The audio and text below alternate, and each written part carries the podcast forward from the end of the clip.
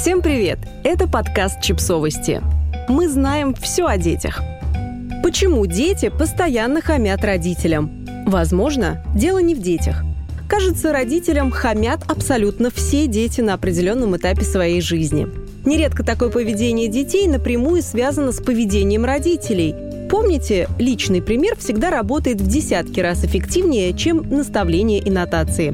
Эту тему в своем твиттере затронула одна из пользовательниц. Она написала, «А вам, когда вы были маленькие, тоже говорили «не хами»? Когда ты разговаривал со взрослыми так же, как они с тобой? Или у вас было нормальное детство?»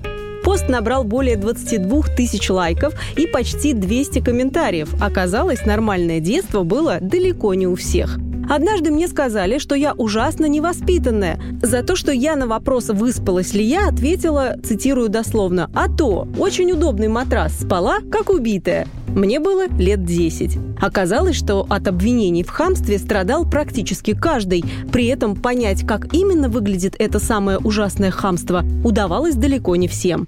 «Не хами» – это просто универсальный ответ на все, что угодно, написал один из пользователей сети. Все детство искал логику, как избежать этого загадочного хамства, да так и не нашел. Его слова подтверждают и другие. Хамством в родительской семье могло считаться все. От недостаточно вежливой реакции на просьбу до попытки отстоять собственные границы. Мне маман даже в 25 лет в ответ на обычное, но четкое «нет, я сейчас занята» могла выдать «ах, почему ты такая грубая, такая невнимательная, почему все время возражаешь?» вспоминает комментатор.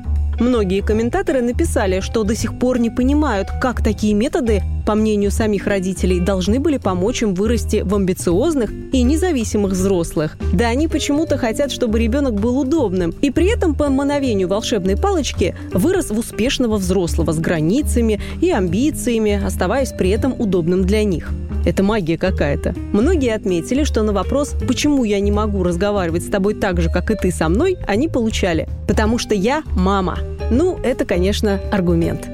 Также пользователи Твиттера отметили, что нередко им доставалось за то, что они вели себя с родителями точно так же, как и родители с ними. Кричали, грубили, огрызались и даже давали сдачи в ответ на физическое насилие.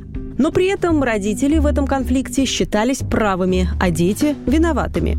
В комментариях к треду не раз упомянули и последствия подобных методов воспитания, тех, при которых ребенок всегда не прав и не имеет права ответить на агрессию и несправедливость в свой адрес. Это неспособность отстаивать собственные границы во взрослом возрасте. Многие пользователи отметили, что им пришлось заново учиться повышать голос, добиваться справедливости и сопротивляться после того, как их всю жизнь учили не хамить старшим. В общем, похоже, пора признать две очевидные истины. Во-первых, нет ничего плохого в том, чтобы ребенок имел те же права на протест и выражение негативных эмоций, что и взрослые. Да, звучит возмутительно, но по факту это вопрос взаимоотношений и культуры общения внутри семьи. Отсюда вытекает и второй пункт. Невозможно воспитать спокойного, уравновешенного, вежливого и договороспособного ребенка криками и шлепками. С раннего возраста дети опираются на примеры родительского поведения, а потому ребенок, скорее всего, будет вести себя так, как ведут себя родители, а не так, как ему сказали.